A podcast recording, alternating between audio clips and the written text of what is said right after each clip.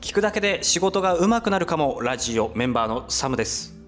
揚げ物のきつね色の具合が分かりません。ホイットニーです。ああ分かるんだ。えー、そんな料理するよみたいな言っちゃってさ。冷凍食品でしょ？えー、揚げ物もやるんですね。きつねって見たことある？動物の、うん。生ではないですね。だから俺きつね色分かんないっていうのがまず問題の一つねでそれから写真とかテレビとかではなんとなく見たことがあるけど、はい。まじまじと見たことがないのでおそらくちょっと薄めに覚えてるんですよ。はいはいはい。あなるほど。だから大体このぐらいでいいだろうっていう色がうん。きつね色って書いてあるからちょっと薄めになっちゃうと中に火が通ってないんですよ。で中に火が通ってるかどうかは一回は包丁入れて確認してしまうため揚げられなくなっちゃうじゃん。だからもう一回そこに卵やらパン粉やらつけないといけないじゃん。あ二度手間をしてるわけですか？そうです。確認して、えーでもじゃあそういう失敗があるんだったらじゃあこのこんがりきつね色に焼こうってちょっと待とうってなるんじこゃないですか？んがりきつね、わかんないですけど。きつね色は濃いかもしれないですよ、うん、そう。だからあのああいう表現やめてほしいなと思ってます。あー見る機会がほぼほぼないのに。う他にないのかね？ーん。茶色？茶色っていう色もアバウトだよ。茶。茶。茶ってみ茶？茶緑だろ。緑？はややこしい。ややこしい、まあそんなとこですよ。あそんなこと。はい、はい。えーえーっと、えー今回から今回から。大事なシリーズに入っていきます。あそうですね。はい。はい、えーどういった話でしょうか？えーまあ、ここまであのラジオをやってきましてはい。一旦振り返りをしようかなと思います。板振り返り。一旦一旦あ一旦ごめんなさい。一旦振り返りを、えーしようと思いますが、はい。えーサムさんが入社したのが約4年前。丸4年前。違う。そう。もうそろそろ4年前。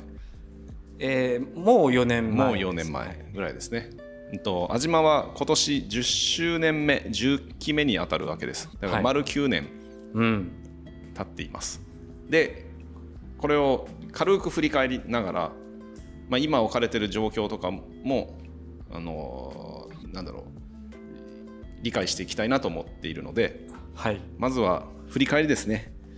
はい。今回から振り返りをしつつはい、まあ今後の話とかしていければなということですね、はい、安島はですねまずあの2人でスタートしたんですね。はい。あ2人で？うん、2人でスタートして、えっとまあ、社長と、はい。えー今、えーマーケティングにいる、まあ、トップの愛ちゃんとうん。シンシンと愛ちゃんが2人で始めて、まあ、ちょっとタイムラグがあるけどね1週間後だったかシンシンが会社立ち上げて1週間ぐらい入ったんだか2週間後ぐらいだったか。ちょっと、あの時間差はあるんだけど、えーそこから始まって、で、えっと、およそ、まあ、順調にいったんですよ、まあ、最初は本当不夜城で、えーオフィスもなくて、えー一つの、えっと、テーブルを2人で使うぐらいお金もなくてみたいな感じからまあまあいいよね。なんかそういうちょっと美談というか、そういう話苦労話があってでそれから少しずつ伸びていき、えー、とオフィスを間借りしてたところから自分たちで借りるようになってっていうので、えーゆっくりゆっくり成長して6人ぐらいの会社になったんじゃないかな。でえっ、と、まあずっと黒字ですと。右肩上がりのずっと黒字で、えー6年ぐらい来てて、えっと、そんなに俺の印象では苦労はあるけどなんか派手なこととかはなくうん。割と堅実にゆっくりゆっくりいってたんじゃないかなと思います。で僕はその時は社員ではなくてお。これ一応あのホイットニー視点なのでホイットニーしてはい。なので他の人から見ると違う物語になるかもしれないんだけど、えー僕視点で言うとあの僕は別の会社にいてですね。あまだ当時。まだ当時、はいでえっ当と、大学です。今もやってるんだけど大学で講師をしてたんですよ。寄付講座というのがあって非常勤講師をしてて、でそこであのゲスト講師を呼ぶっていう。時ああ別で。そうそうそう。でこのゲスト講師の呼び方はもう知り合いに知り合いを紹介してもらうっていう笑っていいとも方式でやってたら、あいいですね。ある日あの某インフルエンサー大手のはい。事務所さん上場されてるような大手さんが、えっと、来てくれたのね。でえそこでその、えっと役員の方が来ていただいてでそこでこう話をしているうちに何かやろうぜみたいな話になり、あ盛り上がったわけですね。そうそう盛り上がってで僕らは、えー特にできることなんかありますかねみたいな話で、まあ、飲みの席でこうわーっと話をなってで、えーまあ、その時紳士も一緒にいて何かやろう何かやろう、まあ、大体普通の飲み会は何かやろうのまま終わる、うん。けど何かやろうかっていう話になんですよ。あ本当にやろうかって。そうそうそう言ってることずっと一緒なんだけど、うん。で、えっと、いついつ東京にプレゼンに行きますと。ほでその役員の方と仲良くなったのでこういう案件だったら任せられるかもしれないっていうのが動画の編集だったわけです。うあそれが動画の編集だったんですね。ところが僕らは動画編集まあ僕はあのデザインはずっとやってたんだけど、えー動画の編集はしたことないしうん。そのインフルエンサーの動画もほとんど見たことがない。うん。もう当時のことを告白するならヒカキンさえ見たことがない。今は確かに言いづらいですね。という状態だったんですよ。はじめ社長とか初めて聞いたぐらいの感 そんなそんな状況でよくじです。動画編集をって。うん。だ慌てて見たんだけど。まあわからない、うん。どこが受けるんだろうな。僕には合わないなとは思ってました。はい。なんだけど、えーそれを、あのーラジオに、えーあラジオじゃないそれをあの企画に乗っけて提案しに行くっていうことで、うん。まあ、提案を、えー一緒にしに行ってでそしたらあの僕らススーツで行ったんだけど役員の人はいつも T シャツ事実なのね、うん。で僕らが行ったらあのえなんでスーツなんですか？わらみたいな感じでいたんだけど、はい。その、えっと、プレゼンをする部屋に行くともう一人の役員の人がいてで、はい。この人も別にスーツとか着てないんだけどもうすごい怖いのよ。不愛想なんですよだからうわなんか形だけでもスーツで着てよかったのかもしれん、うん。こういう場なんだと。あのー知り合いに最初になれた役員の人はすごくフランクだったのでえ僕らもあもっとカジュアルに行けばよかったかなと思ったけどそこに入った瞬間うわっていうこうピリッとした空気一気にアウェー感というか、でそれでプレゼンをして、えーまあ、これは、まあ、言っとくとですねあの前日に、えーめちゃくちゃ、あのープレゼンの練習をしてたんですよで資料を作って、そう。で、まあ、紳士と2人で、まあ、同じ部屋に泊まってたので、まあ、夜通しその練習とかをしてで翌日を迎えましたと。でプレゼンをまあ緊張する趣でこう話をしてて、あの俺が話をしていてもそのもう一人の役員の人はもう資料をパラパラどんどんめくっちゃう感じであ怖いですね。そうそうそうちょっと嫌な感じだなっていう。だから注目をこっちに集めたいなと思うんだけど、えーまあ、なかなかうまくいってない。うん。で、えっと、この辺からは、まあ、新進パートなので、うん。まあ、彼が持ち前のこのキャラでうん。注目を浴びせるだろうと思って見たら、まあ、画面が真っ暗なパソコンを立ち上げたままあのカタカタ打ってたね。恐ろしい状況だ。そう、ま、真面目な顔してカタカタ打ってたわけですよ。で僕はそれを見てあらでもやばいと。これ前日にそのパスするよっていうのは決まってた決まってたんですかね決まってたんだけどそう。あの これは無理ってなったので、まあ、その場で急遽俺があのと取り返してで話をしたんだけど、はい。まあ後で聞いたところによると充電が切れてたというまあシンプルにそうシンプルにそうですね。で、まあ、そのプレゼンが終わって、まあ、最後の最後の1枚だけ沖縄に来て遊びましょうよみたいな、沖縄っていいとこですねみたいなのも、えーこうスライドをつけて、そこはシンシンが話して、で終わって、でうわ、なんかどうだったんだろうねって言いながら、えー喫煙所に行ったら、まあ、そこにその、えー役員の方が、あの部愛想だった役員の方が来て、でそこで初めて、まあ、笑顔で「お疲れ様でした」っつって「沖縄からわざわざ来たんですね」ってめっちゃカジュアルな話をして、そう。でまあなんかもう本当タバコ1本とか2本分ぐらいの会話をして、まあ、どうもどうもみたいな。なんかそこで初めてなんか手応えあったねみたいな感じになり、うん。で僕らはその後ちょっと高級な高級っつっても、まあ、ちょっと高めなランチを食べて、えー凱旋して沖縄に帰ってきて。決まった。でうん決まったと。で、まあ、決まったんですよ。で決まった。そうきあのありがたいことに決めていただいて。でそこから、えー最初に4人送ってくれってまあ、あの順番で言うと2人なんだけど、まあ、合計4人を最初に送ってくれという話になり。はい。で、えー僕らはあのー採用をそもそもしないといけないところからのスタートなので、えーどういう人間がいいんだろうねっていうのをこれも、まあ、話すと長いんだけど試行錯誤があり、うん。えー当時の人が覚えてたらだけどあの倉庫みたいなところで、えーそのインフルエンサーの会社とオンラインで面接をするっていうえ？狭い本当になんか物置みたいなところで面接してもらうみたいなこともありましたけども。ああ大変なそんななんかその場しのぎじゃないですけど人を急遽雇ってそうそうそう。まあ送りみたいなことがあったんですね。なんとかなんとかっていううん。こう時間もそうだしお金もかかるしうん。人を送るのにお金もかかるしっていうのしかもそのお金ないしみたいな。ないし。そうないしっていうので貯金くる切り崩していくしみたいなのでかなりヒリヒリしながらスタートして4人送ったら4人はもうかなり、あのー成果を出してくれてですねものすごい評価が高まってでもっとあの増やしましょうっていう話になってくれたのね。でそこから急激な増員が始まります。でめちゃめちゃ増員して、えーオフィスが狭くなっちゃうのよ、うん。で4人が帰ってくる半年行ってたんだけど帰ってくるっていう段階でもう座れない。もうなぜならこう経営者であるシンシンと僕の机はもうないだからもうそれも他のメンバーに使ってもらっていあちなみにその時まで僕は入社してません。えまだですか？そうそうそうそういえばそうだ。プレゼンもしに行ってるのに。そうそう。面接もして人も入れてるのに僕はあの、えー、安島の人間ではなかったのね。だまあ俺の席がないのははい。別にいいんだけど、あでもちょっと言うとですね 僕はその時別の会社え？別の会社に所属していてでその会社から一応曲がりさせてくれっつって安島の一一席を借りててはい。家賃も払ってたの、はい。でも後半俺の席はなかったのよ。お金も払ってるのに。っていうまあなんか、へー。あの話がありまあでもそれはわずかです、えーその後すぐに、えーと支店をもう一個借りようっつって、はい。で借りてでそこにもあの人を入れて多分そのタイミングでサムさん入ってるかな？そうですね。二つ目のオフィスで。のオフィスの時で、はい。でえっと、そこも、えっと、借りて、えーもう向こうにも増員お願いします。要は僕らはあの人を入れるとえっと利益が少しずつ乗っかるといううん。ビジネスモデルなので、人を増やしてくれるとありがたいわけですよ、うん。だから、えっと、何度も東京行って人を増やしてくださいみたいな話をしたらそのためにじゃあ増やしましょうってなってくれたので、はい。もう右肩上がりです。でどんどん人が増えていく。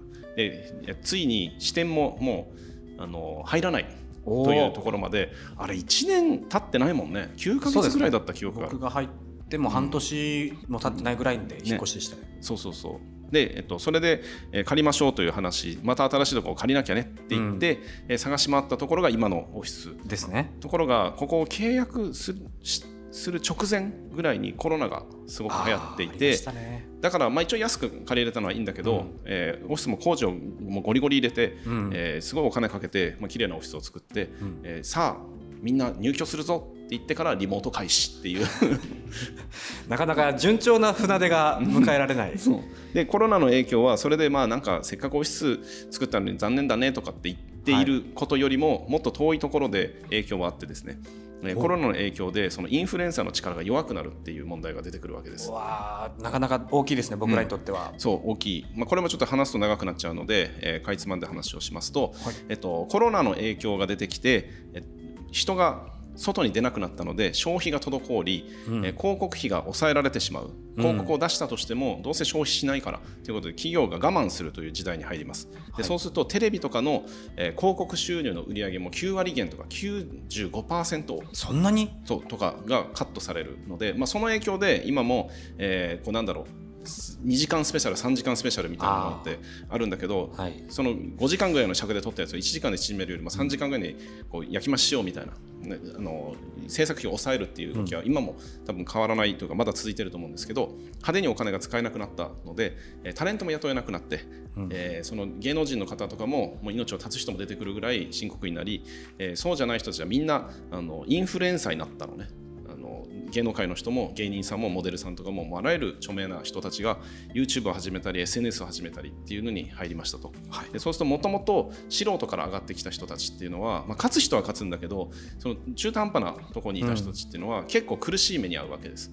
ですよね、まあ、芸能人たちが入ってくると、そう。でそうすると当然あの事務所も困るしもともと広告費も少ない、少なくなってるので、えーそのなんだろう分け前みたいなのが、まあ、めちゃくちゃ減るシェアが、えーうん。すごく厳しくなってしまったので僕らに発注する仕事っていうのも安島に対して発注する仕事っていうのもあの減らしたいという話が、まあ、ついに来まして。はい、でそこから急激に増員した挙句急激に減員します。リバウンドみたいなことが起きたわけですね。で給品減塩していきますと、で、えー、その時僕らはその伸びてる時に新しい、えー、何か戦略を立てていけばよかったんだけどこの状況を、まあ、ちゃんと把握することなく右肩上がりだろうみたいなのんびりしてしまったのが、経営の最大の問題だとは思っています。で、うんとまあ、原因になりました。で原因になった。やばい。何かが起こってる、うん、えー、これちょっと他の売り上げ立てなきゃっていうことで作ったのがニカという組織。ニカ。はい。ニカという組織を作って、えー、こう他をやろうぜみたいなので話をしに行って、はい、まあ、あのちょこちょこと取れて。で今も続いてる広告の面とかありますね、えー、そういうのは一旦成功を見たのでただえっとなんだろうな、えー、100m 走みたいなダッシュをしたので、うん。疲れるだろうっていうことで、まあ、一旦それも、えー、と期間限定で閉じてはい、で、まあ、2課で残ったものの資産を、えー、回していきましょうって別チームを作ってっていうので、えー、動きましたと、まあ、ところがまた原因という話になったのでさらに？さらに原因という話になったので、えー、僕らとしては今度は傘下というのを作って、まあ、ここまで1年ぐらい差はあるんですけど、えー、傘下というのを作って、えー、はい、また取りに行こうと。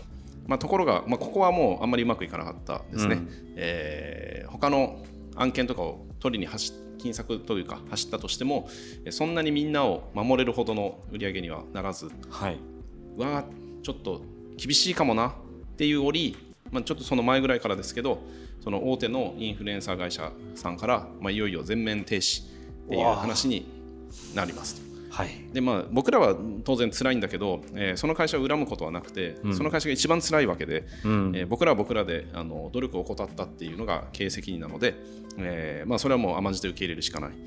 ので、うん、じゃあ分かりましたっていうことで、えー、最終的には今年中に全てが終わる。ここが残りますけど、えー、今の YouTube の編集みたいなのは、まあ、全てなくなるというような感じになってます。この世の中のこう波というものにすごく飲み込まれ、うん、こうその中でどう動いていくかっていうのがなかなか決まらずというか新しい道というか。そうだね。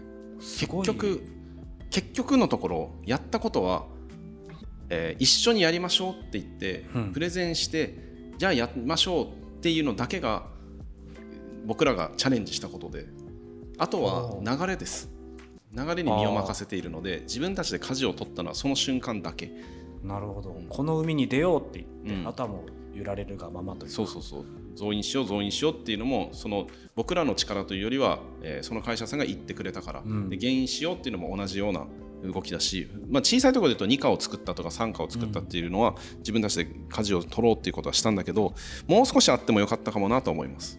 そうですね、まあ、いろいろなんかもう未曾有のこんなことあるんだっていうようなこともありましたからそのコロナとか。そうね。はい、うん、これはなかなか対処するのも難しかったんじゃないかなって思います、うん。まあ、難しかったという難しかったっていうとちょっと実は言い訳になっちゃって、まあ、そうそう正直言って大した努力をその時しなかったので、うん、えー、問題だと思います。でこれからそのコロナみたいなものはもう起こらないだろうっていうふうにみんな思ってるかもしれないけど今も学級閉鎖とか学校閉鎖ってなるぐらいだし、うん、台風もなんかすごい大型のものが来てしまったりとか、うん、で今台湾有事とか、えー、ウクライナの戦争とか、うん、えー、インフレとか高騰とか、えー、少子化とかいろんな問題がまだまだいっぱいあって、何がそこから出てくるかわからないのでなんとかなるだろうっていう気持ちは僕の中にはもうなくてですね。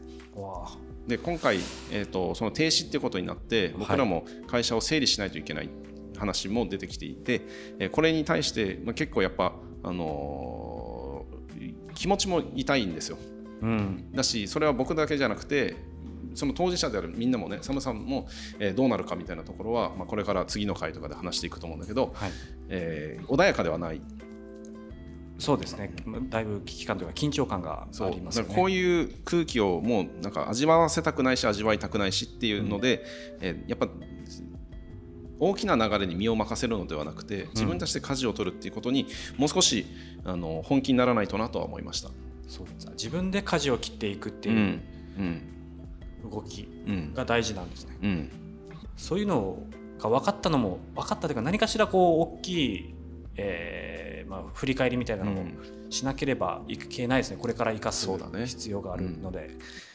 そうです、で現段階は、スタートしてわって伸びてわって落ち込むっていうのがなんだろうこう心電図みたいなところですね。ビガンビガンって、うん、そうそうそう。うん、だまた上がるかもしれないし、はい、ピーってなるかもしれないし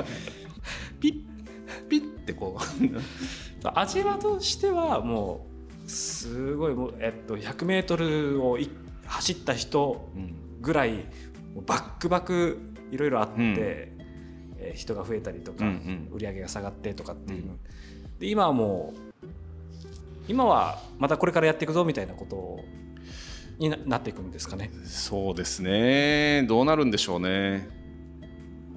今はなんか、はい、あのこれを具体的にこうやるんだっていう考えはなくてですね。どちらかというとうん一旦適切なサイズまで整えるっていうのに集中してる感じかな。うん、そうですね、まあ、そこからどう発信えー、していくかまた進めていくかっていうのは、うん、まあ、体制整えてとそうです、ね、改めて再スタート切っていこうぞ、はい、こうととですね。いや安島の歴史。いや面白いですね。この影響が寒さにどう関係するのかを次回、はい、次回。話したいと思います。そうですね。ちょっと関心どれだけあるかわからないんですけれども皆さんが。関心あるよ。それあありますか？あるよ。えー、サムの歴史とか言われてもなとか今後サムの運命のラジオだからそうでしたっけ？そうだよ。だってもともとその声本とかをやって自分で事業を作る力を身につけるんだから、はい。うん、サムの寿命のカウントダウンが始まり。変わってますよね。趣旨変わってませんか？桃太郎の回はすごく良かったという評判が得られました、うん、絶対しますってとこまで言った話ですね。はい。えーまあ、そういう僕の回もこんこれから、えー、収録しますので、はい。えー、ご清聴いただければと思います、はい、今回はここまでです。お相手はメンバーのサムでした。ホイットニーでした